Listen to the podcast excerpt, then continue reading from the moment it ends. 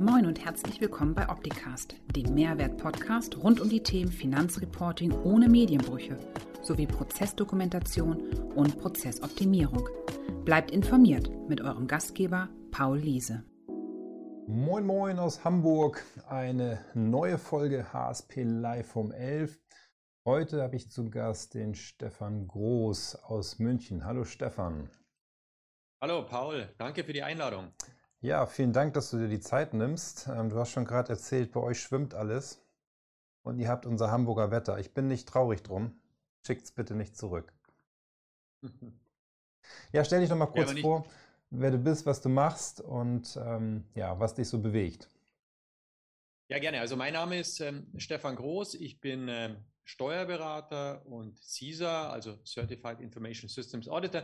Und da sieht man auch schon, wo mein mein fachliches Herzblut so schlägt an der Schnittstelle zwischen Steuerrecht und Informationstechnologie. Und übrigens, das nicht erst seit kurzem, das Thema ist jetzt so seit zwei, drei Jahren ziemlich en vogue. Nein, seit fast über 20 Jahren. Jetzt wird der eine oder andere sagen, warum 20 Jahre? Nun, über 20 Jahre ist es her.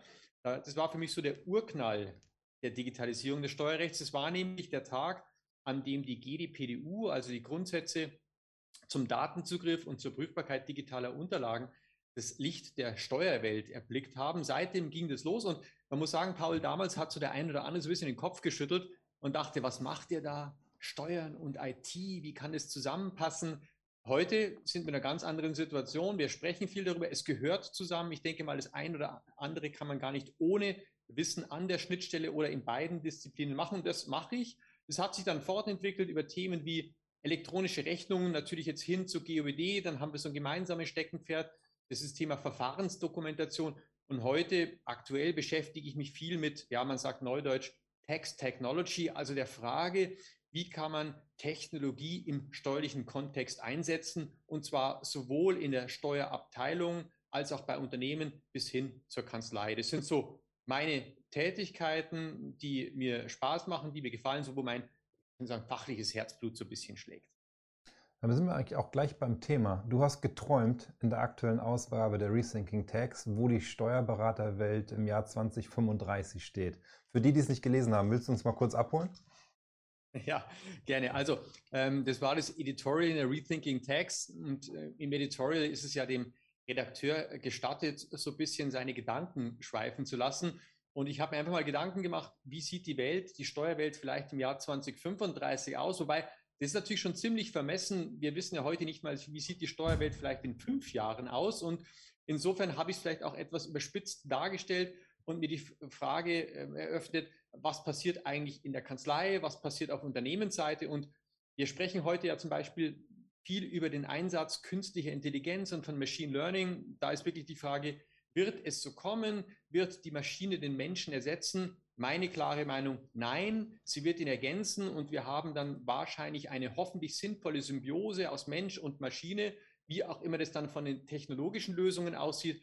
Auf der anderen Seite wird er heute immer wieder kolportiert, der Steuerberater müsse programmieren können. Übrigens eine Meinung, die ich auch bis vor ein paar Jahren auch noch vertreten habe, dass ich sage, naja, ein gewisser Teil der Steuerberater beziehungsweise der Mitarbeiter in einer Steuerkanzlei muss auch über Programmierkenntnisse verfügen. Ja, äh, bringt mit Sicherheit Mehrwerte, aber ich glaube, in einigen Jahren werden wir das nicht mehr benötigen, weil wir sehen momentan einen klaren Trend Richtung Low-Code, No-Code-Lösungen, wo ich eigentlich keine klassischen Programmierkenntnisse mehr brauche. Das Ganze läuft dann über die grafische Oberfläche. Und die Frage ist auch immer, was passiert auf Seiten der Finanzverwaltung? Hm. Werden wir noch die klassische Betriebsprüfung haben? Haben wir vielleicht ein Echtzeit-Reporting, so wie wir es jetzt in einigen Ländern sieht? Ja, Extremfall ist für mich heute, ähm, was in Griechenland kommt, mit der ich nenne es immer Spiegelbuchhaltung. Werden wir vielleicht dann alles in der Blockchain haben, auf die alle Interaktionspartner zugreifen? Also das waren so meine Gedanken in der Rethinking Tax, wie das Ganze 2035 aussehen könnte. Ob es wirklich so kommt, werden wir sehen. Und ich freue mich schon auf deine Einladung auf den Talk im Jahr 2035 und dann werden wir das Ganze mal nochmal Revue passieren lassen, Paul. Ja, ähm, auf, wenn wir dann nicht hier als künstliche Intelligenz vertreten werden. Ne? Werden wir sehen, ja. ja. Aber das Ganze ist ja unter diesem Buzzword Digitalisierung eigentlich zusammenzufassen. Und ähm, Frage, Pandemie, Digitalisierungsboost, bist du traurig drum, dass die Pandemie das ausgelöst hat? Nein, also ähm, ich bin nicht traurig drum, ganz im Gegenteil. ich finde, die Pandemie hatte eine nahezu katalytische Wirkung. Ähm, viele Kanzleien mussten von einem Tag auf den anderen, und zwar ob jetzt gewollt oder ungewollt, in den Remote-Modus gehen, also in den virtuellen Modus gehen und waren auf einmal konfrontiert mit Fragestellungen wie, wie kann ich mit meinem Mandanten medienbruchfreie Daten austauschen? Wie bringe ich die Mitarbeiter ins Homeoffice, dass sie weiterhin mit dem Mandanten kommunizieren können? Wie kann ich die bisherigen Prozesse, die vielleicht von Medienbrüchen gekennzeichnet waren, die noch stark papierbasiert waren, wie kann ich die in die virtuelle Welt übertragen und, und, und. Aber gerade dieser, dieses Muss, ja, dass es funktionieren muss, hat uns äh, weitergebracht im Berufsstand, hat viele Kanzleien weitergebracht. Und ich behaupte, ich weiß nicht, ob du der gleichen Meinung bist, ohne Covid-19 wären wir heute im digitalen Reifegrad in den Kanzleien nicht dort, wo wir stehen. Also es hat uns doch ziemlich weiter befördert, ist vielleicht eine positive Wirkung, äh, die wir hatten. Und vielleicht nur als Anmerkung, ähm, man muss ja froh sein, dass wir die Möglichkeiten hatten. Weil hätte uns diese Pandemie vor 10 oder 15 Jahren erwischt, ich glaube, das wäre, hätte nicht so funktioniert, bei weitem nicht so funktioniert, weil die Technologie noch gar nicht da war, wie Datenräume, Fileshares, Office 365 und so weiter. Und äh, ich glaube, das hätte uns in weitaus mehr Probleme gebracht als jetzt. Und wir haben es eigentlich ganz gut hinbekommen im Berufsstand, würde ich behaupten.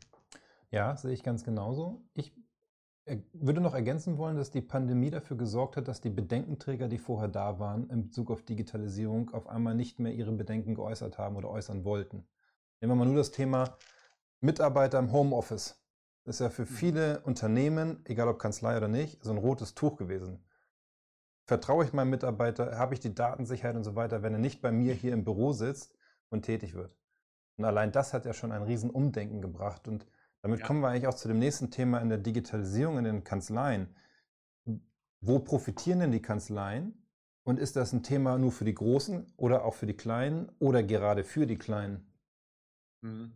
Das ist ein sehr vielschichtiges Thema. Es gibt ja häufig so ähm, die Aussage, ähm, aufgrund der Digitalisierung bleiben viele kleinere und bittere Kanzleien auf der Strecke. Ähm, ich glaube, da muss man jetzt klar unterscheiden. Man muss unterscheiden zwischen den Kanzleien, die ähm, repetitive Tätigkeiten machen, wie reine klassische Buchhaltung, Jahresabschlusserstellung und an diesen festhalten wollen. Natürlich, wenn jetzt Lösungen kommen, die diese repetitiven Tätigkeiten übernehmen und den Menschen an der Stelle ersetzen, und das werden sie, ja, im Gegensatz zu anderen Tätigkeiten, dann müssen diese Kanzleien sich überlegen, wie sieht eigentlich unser künftiges Geschäftsmodell aus. Wenn sie ihr Geschäftsmodell nicht anpassen, und ich denke mal, das sind sie in guter Gesellschaft zu jeglichen Unternehmen momentan, dann werden sie eher auf der Strecke bleiben oder es besteht zumindest das Risiko, dass sie auf der Strecke bleiben. Aber ich sehe momentan eine ganz andere spannende Entwicklung, denn auf einmal gibt es viele kleinere Kanzleien, die kannte ich bis vor ein, zwei Jahren gar nicht, die konsequent das Thema Digitalisierung zu Ende denken. Und zwar zu Ende denken im Sinne von End-to-End-Prozessen mit dem Mandanten. Und jetzt passiert was ganz Erstaunliches. Durch diese Digitalisierung bauen diese Kanzleien die, ich nenne es mal, regionale Distanz ab und es spielt auf einmal gar keine Rolle mehr, ob ich als Kanzlei vor Ort bin, ob mein Mandant 100, 200, 500 Kilometer entfernt ist, weil auch die Mandanten verändern sich. Und die Mandanten, vor allem auch jüngere Unternehmen, fordern heute keine Präsenz mehr vor Ort. Das heißt, ich sage mal überspitzt, die wollen nicht einmal im Monat zum Kaffee trinken kommen, sondern die wollen, dass ihr Berater erreichbar ist. Das heißt, das Thema Regionalität hat sich gewandelt in Erreichbarkeit und eröffnet auf einmal diesen kleineren Kanzleien, die eben Digitalisierung leben, die Möglichkeit, sich eine ganz andere Klientel überregional zu eröffnen. Und das, damit fällt diese, ich nenne es immer Gatekeeper-Funktion der größeren Kanzleien, die natürlich die Ressourcen haben, an jedem Ort eine kleine Niederlassung zu haben, fällt weg, hm. weil die brauche ich nicht mehr. Und äh, da sieht man, dass es gerade diesen kleineren, agilen Kanzleien eröffnet Digitalisierung ganz große Chancen. Und äh, sie bauen damit sozusagen den Wettbewerbsvorteil der Großen gewissermaßen abschmelzen zusammen. Ist wieder Amazon-Effekt, Paul. Ja? ja? Wenn man schaut, früher, wenn ich einen Laden hatte, dann musste ich also in jeder Stadt musste ich ein Ladengeschäft haben, das musste ich anbieten, das musste ich unterhalten, das waren relativ hohe Kosten. Heute über Amazon richte ich mir dort einen Webshop ein und erreiche jeden. Und so ein bisschen in die Richtung geht da diese Entwicklung, die ich momentan im Kanzleimarkt beobachte. Also hochspannend. Ja, bedeutet aber auch, dass ich mich als Kanzlei auf eine Branche spezialisieren kann. Absolut, ja. Das sieht man auch, gerade diese kleinen Kanzleien, die spezialisieren sich dann entweder auf eine bestimmte Typologie von Unternehmen, jetzt wie Startups beispielsweise, oder bestimmte Branchen mit ihren Besonderheiten, wie jetzt beispielsweise im E-Commerce-Bereich etc., weil, und es kommt dann auch dazu, diese Kanzleien dann wiederum die Lösungen, die sie für die Mandanten einsetzen oder mit den Mandanten einsetzen, wiederum sehr, sehr gut kennen. Ja, da gibt es ja auch dann spezielle Branchenlösungen, die man dann in Interaktion mit dem Mandanten nutzt. Mhm. Das heißt, du würdest unterstreichen, dass die Digitalisierung und die vielleicht auch die Digitalisierungsberatung in der Kanzlei, die Mandanten optimaler aufzustellen, eigentlich so ein Zukunftsthema für die Kanzlei ist. Weil es geht ja eigentlich Absolut. darum, ich habe jetzt die Chance als Kanzlei mitzugestalten und wenn ich den Zug nicht verpasse, dann gestalten andere für mich und dann bin ich als Kanzlei vielleicht raus. Das ist ein ganz wichtiger Punkt, dieses Thema mitgestalten. Zum einen äh, muss ich mir als Steuerberater die Frage stellen, wie sieht mein Geschäftsmodell aus? Und zwar nicht 2035, sondern vielleicht bereits in fünf Jahren. Und jetzt mal unterstellt, wir haben in zwei, drei, vier, fünf Jahren Lösungen, die diese wiederkehrenden Tätigkeiten übernehmen. Dann schafft es ja einerseits Freiräume, was positiv ist. Ja, ich kann damit kreative Tätigkeiten, betriebswirtschaftliche Beratung, Digitalisierungsberatung, äh, Prozessoptimierung beim Mandanten, ja, mir als weiteres Geschäftsmodell erschließen und da kann ich rein. Das bedeutet aber, ich muss veränderungsbereit sein, weil ich spüre immer wieder, es gibt ähm, Steuerberater, ähm, für die ist Digitalisierung eine vorübergehende Erscheinung. Sie hoffen, dass sie irgendwann vorbeigeht. Nur die Digitalisierung wird nicht mehr vorübergehen wie ein Schnupfen. Sie wird uns erhalten bleiben. Und äh, Jetzt gibt es die eine ähm, Taktik zu überlegen, was kann ich tun, um mich dagegen zu erwehren. Die wird nicht funktionieren, zumindest nicht dauerhaft. Oder, und genau wie du sagst, ist eigentlich das passende Wort, wie kann ich Digitalisierung mitgestalten? Und zwar mitgestalten für meine Mandanten, für mein Geschäftsfeld. Und das Thema Digitalisierungsberatung oder Prozessberatung gefällt mir eigentlich noch besser. Bei Mandanten ist dort eines der Geschäftsfelder, welches heute nur sehr, sehr rudimentär von Steuerberatern, von den großen natürlich, aber von den kleineren, mittleren noch relativ in geringem Umfang gemacht wird, da sollte man reingehen und sich überlegen, was sind denn dort die Themen. Und wir haben ja einen ganz großen Vorteil als Steuerberater. Wir kommen aus der steuerlichen Welt. Das heißt, wir bringen die steuerliche Expertise mit. Der reine Digitalisierungsberater, der versteht kein Steuerrecht. Der kommt nicht aus dieser Welt. Und äh, diese Verknüpfung macht es aus. Das ist eigentlich unser USP, wenn man dorthin will und sich hin entwickeln will. Aber man braucht natürlich, kommt vielleicht auch noch darauf zu sprechen, auch die entsprechenden Leute dafür. Ja. Ihr habt ja als Steuerberater auch diese Vertrauensposition, weil ihr nicht mit einem Softwaresystem im Hintergrund äh, beim Mandanten aufschlägt und nach dem Motto, ich möchte jetzt dieses System beim Mandanten platzieren, weil ihr seid da ja offen. Ihr schaut euch den Prozess an und guckt dann, was ist das perfekte System. Und das ist häufig so, was ich feststelle bei den Kanzleien, dass sich die Kanzlei dann schwer tut zu sagen, lieber Mandant, ich habe deinen Prozess verstanden, ich habe auch eine Idee, wie wir den optimieren können, aber dann herauszusuchen, welches eigentlich das richtige System für den Mandanten ist, dann mhm. stockt es häufig. Und dann sind wir eigentlich bei dem Punkt, wen brauche ich in meiner Kanzlei, um das machen zu können? Wer ist mein Partner und wie bilde ich die beteiligten Personen aus? Mhm. Ja, also ich glaube, das ist so einer der ja, Key Matters für künftigen Erfolg von Kanzleien, die in diese Richtung gehen. Habe ich die richtigen Mitarbeiter dafür? Und ähm, was ich benötige, sowohl für die Prozessberatung als auch für die Digitalisierungsberatung, sind zumindest Mitarbeiter mit einer gewissen technischen IT-Affinität mhm. und die interessiert sind, die Lust darauf haben. Also aufoktroyieren bringt an der Stelle gar nichts, sondern ich brauche Mitarbeiter, die Lust darauf haben, an dieser Schnittstelle zu arbeiten. Und dann ist es natürlich so, wie du sagst, die Mitarbeiter müssen einerseits über entsprechende Prozessskills verfügen. Und jetzt haben wir genau die Situation, ich berate beim Mandanten einen Prozess und am Ende sagt der Mandant, wunderbar, so machen wir es wie kriege ich es umgesetzt? Mit welcher Lösung bekomme ich es umgesetzt? Und dann muss ich natürlich entweder jemanden in-house haben, der weiß, was es für Lösungen gibt. Ich würde dem Mandanten auch immer mal zwei, drei Lösungen vorschlagen, nicht mhm. eine, sondern sagen, hier gibt es die und die Lösungen, lasst uns die mal gemeinsam ansehen, welche am Ende passend ist. Oder ich brauche einen Partner, der über die Skills verfügt oder die Kenntnis im Markt verfügt, was gibt es eigentlich an Lösungen was passt denn eigentlich auch für das Unternehmen, ja, von der Größenklasse her, von der Ausrichtung her, vielleicht auch vom Budget her, ja, und vom Anwendungsfall, der dahinter liegt. Aber das ist etwas, was ich dringend benötige, wenn ich in das Thema Digitalisierungsberatung natürlich hinein will. Hm. Wie siehst du das Thema mit dem Fight? Äh, sehr positiv. Ich glaube, ähm, das ist ein wirklich ganz, ganz entscheidender Schritt, was die Ausbildung junger Menschen angeht, dass die Steuerberaterkammer sich des Themas angenommen hat. Übrigens beim Thema Fight muss ich erst immer überlegen, weil Fight war für mich in der Vergangenheit und ist für mich immer der Fachausschuss für Informationstechnologie im IDW. Ja. Jetzt ist es ja dieser Fachassistent IT, aber zurück zum Fachassistenten. Ich glaube, es ist genau der richtige Weg. Ähm, ähm, ich habe mir noch nicht im Detail das Curriculum angesehen, werde ich aber jetzt bald mal machen, was so die Inhalte sind, was die Themen sind. Aber es ist wirklich sehr, sehr gut dafür geeignet, junge Menschen, die Lust darauf haben, an dieser Schnittstelle zu arbeiten, nach der Ausbildung als Steuerfachangestellter an dieses Thema heranzuführen. Also genau die richtige Entwicklung, da muss es hingehen. Mhm. Aus meiner Sicht ist das nur eine Seite, weil ich habe ja die Möglichkeit, bei der Prozessberatung und Digitalisierungsberatung auch branchenfremde Mitarbeiterinnen und Mitarbeiter in meine Kanzlei zu holen. Es muss ja nicht jemand sein aus dem Steuer-Background. Und wenn ich dann so mit den Kanzleien spreche, habe ich immer so dieses Thema, ja, ich bekomme keine Mitarbeiter. Unterschiedlichste Gründe.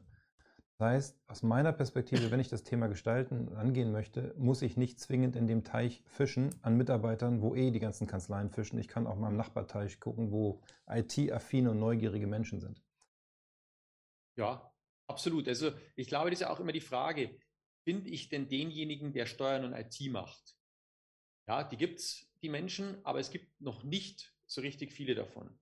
Und äh, die Alternative ist ja, dass ich in meiner Kanzlei über unterschiedliche äh, Mitarbeiterinnen und Mitarbeiter diese Disziplinen abbilde. Ja, dass ich zum Beispiel Steuerleute habe, die zumindest eine gewisse Affinität für IT habe und vielleicht ITler, Mathematiker, Betriebswirtschaftler, ähm, die vielleicht aus einer anderen Domäne herauskommen, aber die sagen, im Steuerbereich gehe ich gerne rein, aber ich habe eine Akzentuierung der technischen äh, Skills im Hintergrund. Und dann macht es die Mischung.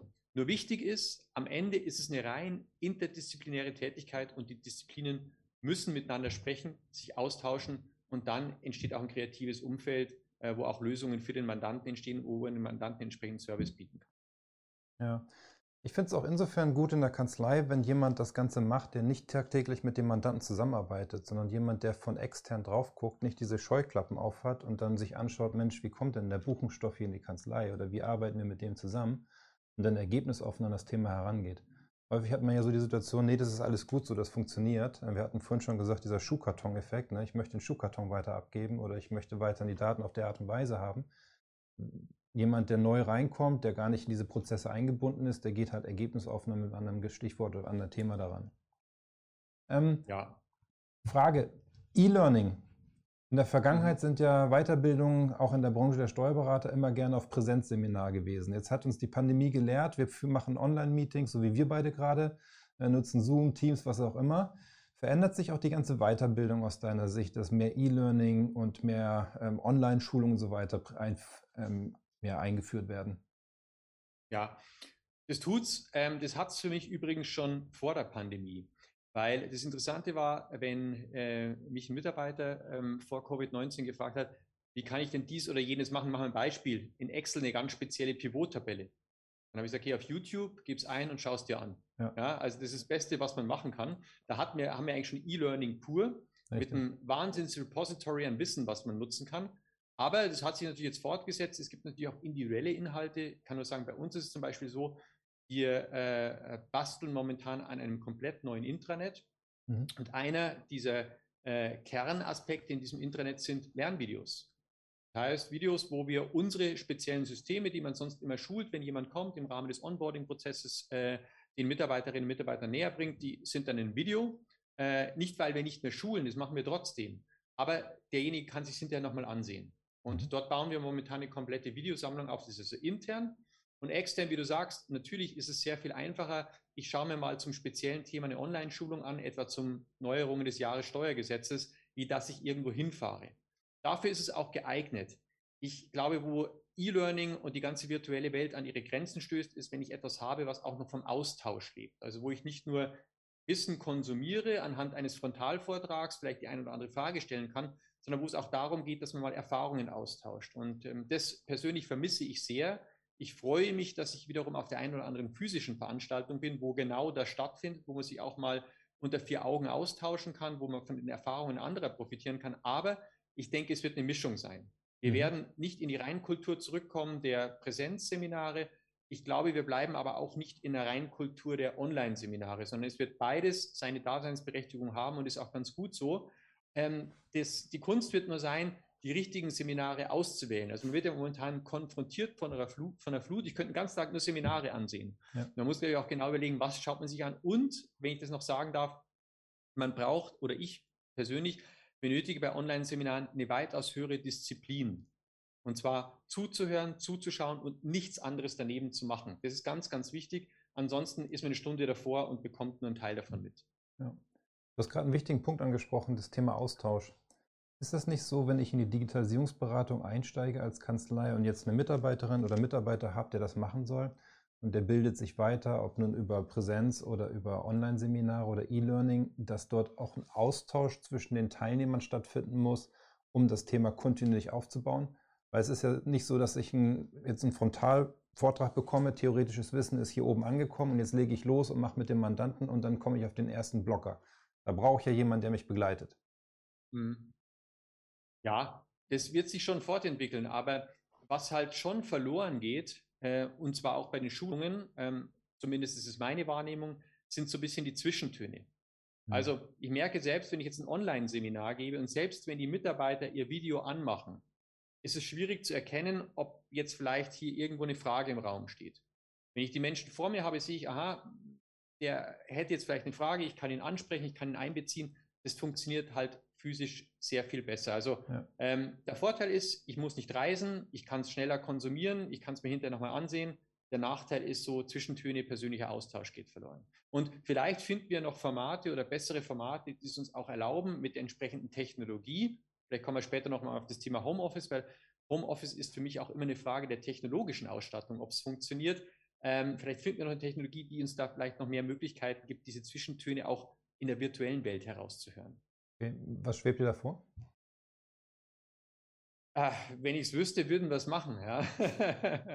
also ähm, klar, du brauchst erstmal entsprechend mehrere Bildschirme. Bei mir ist es so, ich sehe dich hier, ich könnte hier noch weitere Personen sehen, sehr viel größer. Ich brauche die entsprechende ähm, Ausstattung auch, was das, äh, äh, was Ton und so weiter angeht. Also vorschweben würde mir, jetzt gehen wir ins Jahr 2035, eine äh, virtuelle Brille, äh, wo ich einfach in einem Raum bin, mich bewegen kann, die Personen sehr viel besser vor mir sehe, wie wenn ich in dem Raum sitzen würde. Das würde mir vorschweben. Ich glaube, das wäre noch eine ganz andere Qualität, wie wenn wir nur diese Bildschirme hätten.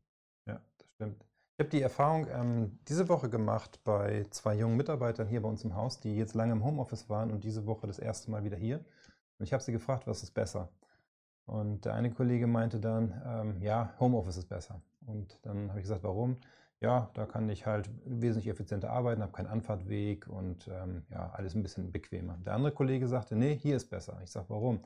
Sagt er, ja, weil hier kann ich sehen, wie der Kollege reagiert. Ich kann die Körpersprache sehen. Ich kann nicht nur einen Bildschirm freigeben, ich gebe alle drei Bildschirme. Er sieht da neben mir, er sieht, äh, wo ich stocke und so weiter. Das heißt, der zwischenmenschliche Austausch und das, was du eben sagtest, ähm, diese Körpersprache lesen, um zu verstehen, hat er es verstanden, hat er die Aufgabe verstanden, kann er das umsetzen, das bleibt da auf der Strecke. Von daher. Es bleibt auf der Strecke und ich glaube, es kommt noch eins dazu, wenn ich das sagen darf. Äh, wir entwickeln ja jetzt nicht nur Fachleute, sondern wir versuchen ja zu entwickeln und es macht mir auch sehr viel Spaß, junge Menschen zu entwickeln, Beraterpersönlichkeiten. Ja. Und da gehört eben auch der unmittelbare Austausch und auch vielleicht mal die Konfrontation im positiv, positiven Sinne gemeint mit den Kollegen und mit den Mandanten dazu. Ja. Und wenn ich nur, jetzt nehmen wir mal einen Extremfall, zu Hause wäre, dann lerne ich das nicht. Ja. Und ich bekomme auch irgendwann gewisse Vorbehalte, mit Menschen unmittelbar zu reden oder mit denen auch mal in, einen Diskurs zu treten. Und das ist wichtig. Das gehört auch dazu. Und ähm, ich stelle es mir auch enorm schwierig vor, wenn neue Mitarbeiter dazukommen, die von Beginn an im Homeoffice sind, die nicht im Hause sind. Ich glaube, die müssen am Anfang die Kollegen sehen, die müssen im Hause sein, die müssen spüren, wie Kanzlei funktioniert. Und äh, für Mitarbeiterinnen und Mitarbeiter, die länger dabei sind, klar, die kennen das, da ist es einfacher, aber ich sehe es ja auch an vielen Studenten hier gegenüber, die sagen, ich war bis heute in keiner echten Vorlesung. Es funktioniert alles nur remote und ich weiß eigentlich gar nicht, wie, wie sich Uni anfühlt. Und das Gleiche gilt natürlich auch für Kanzleien. Ja. Das gilt aber auch in der weiteren Folge für die Digitalisierungsberatung, dass ich dann trotzdem mal zum Mandanten hinfahre und mit dem über solche Themen spreche, die vielleicht kritisch sind, um einfach die Körpersprache des Mandanten zu sehen. Wie reagiert er auf den Vorschlag? Wo Versteht Bedingt. er das? Hat er Vorbehalte und schiebt mich weg, allein durch die, ne, was auch immer die Körpersprache ja. ist? Das kann ich über ein Online-Meeting nicht immer abholen. Ich kann vieles rausarbeiten, ja, aber nachher die Überzeugungsarbeit zu leisten, etwas zu verändern in der Prozesssituation, das geht aus meiner Perspektive persönlich noch viel besser. Sehe ich genauso und vor allem, du siehst ja vielleicht mal dann diejenigen, die jetzt das Thema kritisch sehen, die siehst du ja vielleicht gar nicht, weil die nicht die Kamera anhaben. Ja. In einem Raum, wo du mit fünf äh, ähm, Mandanten sitzt, da siehst du den, der kritisch schaut und kannst sagen, den muss ich nochmal gesondert abholen. Ja. Ja. Von daher ähm, ist auch das Thema Digitalisierungsberatung bei aller Digitalität, wenn man das so aussprechen darf, ähm, gehört immer noch Hybrid meines Erachtens dazu, auch persönlich vor Ort dann zu sprechen. Deswegen ist es auch so wichtig, dass jemand, der in die Digitalisierungsberatung geht, nicht nur lernt, Prozesse zu dokumentieren und zu optimieren, sondern dass der auch Gesprächsführung lernt, Methodik in der Situation mit dem Mandanten. Wie frage ich etwas? Wie verkaufe ich? Wie verpacke ich etwas, damit das immer noch so ankommt, dass man was für den Mandanten tut und nicht nur für die Kanzlei, damit man in der Kanzlei weniger Aufwand hat? Ja, ähm, das gehört dazu und äh, du wirst es lachen, wenn ich ähm, mit Mandantenprozesse durchgehe, ähm, dann stelle ich mich oft, und das ist, wenn, das Ganze noch ähm, im Raum vorhanden ist, an einem Flipchart. Ich gehe einfach auf ein weißen, ist, für mich ist das Kreativste immer noch ein weißes Blatt Papier, weil mit einem weißen Blatt Papier beginnt alles. Mhm. Und ich stelle mir ans Flipchart, gehe das durch, man zeichnet es auf, ich fotografiere es hinterher ab und dann geht es halt hinterher ein schönes Visio oder was auch immer herein. Aber das funktioniert und dann kann man diskutieren, den Prozess durchgehen, vielleicht schon mal die eine oder andere Kontrolle, die fehlt, aufdecken oder besprechen, wie man den Prozess alternativ gestalten könnte. Macht mir Spaß, mache ich gerne und funktioniert nach wie vor gut. Ja. ja, es geht mir ganz genauso. Das visuelle, einen Chart malen und dann zu fragen, ah, hier haben Sie die Schleife, warum denn? Ja, aus den, den mhm. Gründen, okay. Und dann erstmal gar nicht erst mit Verbesserungsvorschlägen kommen, sondern erstmal verstehen lernen, hinterher dann mit Ideen. Das führt häufig dazu, dass der Mandant so überlegt, ja, könnte man ja machen. Ja, ganz genau. Ja. Ja, unsere halbe Stunde ist schon wieder fast um. Ähm, vielleicht noch Call to Action für Kanzleien. Was empfiehlst du Kanzleien, die so an der Schwelle stehen und sich überlegen, ähm, schaffe ich es bis zur Rente oder gestalte ich meine Kanzlei in den nächsten Jahren noch um? Also ich würde zunächst mal ähm, allen Kanzleien empfehlen, sich positiv mit einer positiven Grundhaltung äh, mit dem Thema Digitalisierung auseinanderzusetzen. Und im Übrigen, das betrifft nicht nur die jüngeren Kanzleien, auch die Kanzleienhaber, die vielleicht sagen, ich möchte nur noch ein paar Jahre arbeiten, warum soll ich mich noch mit dem Thema beschäftigen? Auch die müssen sich damit beschäftigen, weil sie ja einerseits entweder Nachfolger haben, dem sie eine möglichst digitalisierte Kanzlei übergeben sollten, oder Nachfolger suchen. Und ich glaube, der Kanzleiwert ja, ähm, ist auch sehr unterschiedlich, ob ich eine Kanzlei habe, die digital gut oder nicht so gut aufgestellt ist. Man sollte sich positiv damit auseinandersetzen. Man äh, sollte die Digitalisierung annehmen, wie du sagst, man sollte sie mitgestalten und vor allem man sollte eins nicht vergessen, das hat man am Anfang, die Mitarbeiter mitnehmen. Wir sprechen hier nicht nur über Technologie. Es geht auch darum, Mitarbeiter mitzunehmen, den Ängste zu nehmen, denen zu sagen, wo auch in einer digitalisierten Kanzlei ihr Platz ist, ihre Aufgabe ist, warum sie dringend benötigt werden.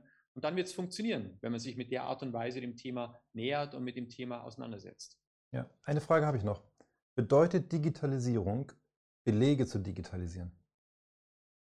Nein, also äh, Belege zur Digitalisierung ist, ist eine Art ja, ähm, für digitalisierte Prozesse Belege aufzuliefern. Aber es stammt ja von dir, du sagst immer, ja, Scannen ist eine Brückentechnologie, wir müssen künftig zu originär elektronischen Unterlagen kommen.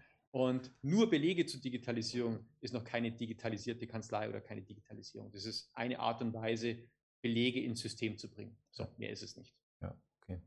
Ja, du kannst auch gerne widersprechen, kannst sagen, Paul, du bist falsch, aber ich bin der Meinung, wenn ich die Datenströme vorher abgreifen kann, ohne beleghaft arbeiten zu müssen, dann habe ich es doch viel effizienter.